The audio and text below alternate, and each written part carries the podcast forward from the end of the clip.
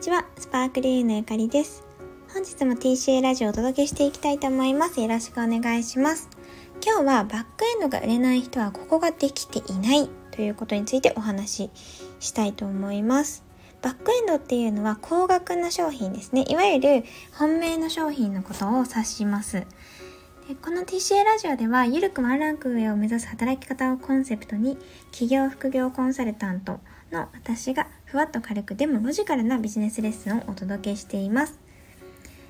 今日のこのバックエンドの話なんですけれども、私はですね、もともと今のあの会社員をやっていて、えっと、パラレルキャリアとして、あのビジネススクールの運営もしているんですけれども会社員でえっと、今管理職をやっていますが結構長く営業職をやっていたんですね。でそこであの結構成果を上げることができてセールスを結構得意にしているんですけれどもこのバックエンドの制約率っていうのもおかげさまでかなり高い方に分類されるかなというふうに思います。で私の今の TCA の生徒さんでも低価格なサービスばかり売れて本命サービスが売れないっていうこととかと無料相談会はお申し込みが入るのにその後につなげられないとかあと大体考えますって言われてでその後全然連絡が来なくてシュンってなってしまうとかそういう方が本当に多いんですよね。まあ、そういう相談が多いんですよね。でそういった方に何を私がこうアドバイスしているのかっていうことを今日はお話ししたいなというふうに思います。でバックエンドっていうのはあのー、結構高額な商品だったりするのでお客様と信頼関係を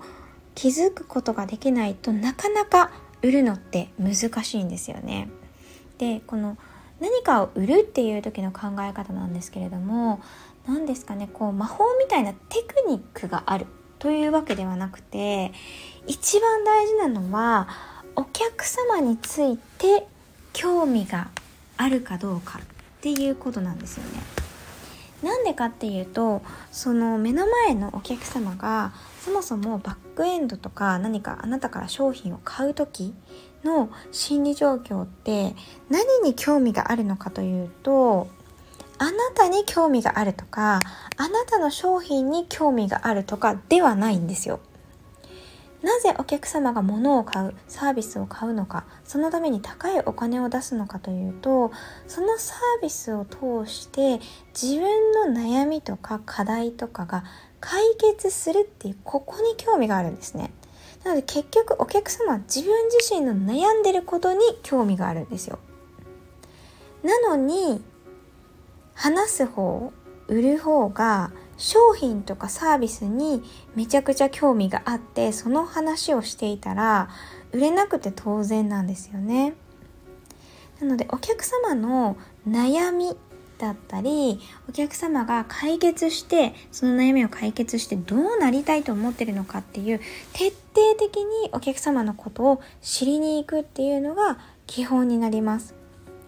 で無料相談をあの最初にやってその後にお申し込みをいただくっていうケース。または少し低価格なお試し商品みたいなのを使っていただいてその後に継続だったり少し高いものをお申し込みいただくっていうケースが多いと思うんですけれども個人のビジネスをやっている場合はですね。でその時になんかこう次に買って次の商品、その高い商品買ってくださいっていうオーラが出ちゃっていたら、もうその時点でお客様って萎えますよね。当たり前ですけど。それよりも、たとえお試しだったり、たとえ無料であっても、目の前のお客様の悩みを全力で聞いて、全力で解決しよう。ここでできるだけのことをやって、あの、お客様が変われる。お客様が手に入れたい未来を叶えてあげられるっていうことを全力で目指すのが本当に大事なんですね。ここの向き合い方、お客様への向き合い方っていうのは、あのちっちゃなテクニックとか、まあ、表面的なものよりもがぜ大事になってきます。でこれはですねこのスタンスが身についてくることでこのスタンスが身につけばおのずとやることとか話す内容とか細かいことも全部変わってくるはずなんですよ。でなのでこのスタンスを1個身につけるっていうのが一番効果的な、えっと、バックエンドを売るための方法だなと思います。でやっぱりそのなかなかお客様がお申し込みくださらないとかどうしてもんちょっと高いのでとか時間がないのでとか考えますって言われてしまう方の特徴は圧倒的にお客様のことをあまり理解していない。お客様のお悩みをちゃんと理解していないっていうことが多いですね。もうほぼこれが全てと言っていいぐらいの原因にあります。ですのででお客様のことはお客様に聞けば一番わかるし人間って自分のことを知ろうとしてくれてるなって結構嬉しいと思うんですよね。なんかそれがすごい下心からとかだったら嫌ですけど純粋に知ろうとしてくれて何か困ってることがあるんだったら力になろうとしてくれてるそういう人って単純に嫌いにはならないと思うんですよ。なのでなんか私もですね今体験コンサルティングを月に2名だけあの受けているんですけれどもその時も全力でやっていますね。ちょっと2名受けられない月もあってちょっとどうしてもお断りしたりとかキャンセル待ちになったりとかしてしまってる部分はあるんですけれども本当にお話しすることができた時はあんまりなんか体験コンサルティングだからなんとかっていうのは全然考えてないですね。逆に言うとうんとこの商品買えませんかって言ったことほぼないですね。どちらかというとその時間を目いっぱいその人のお悩み解決に使いたいので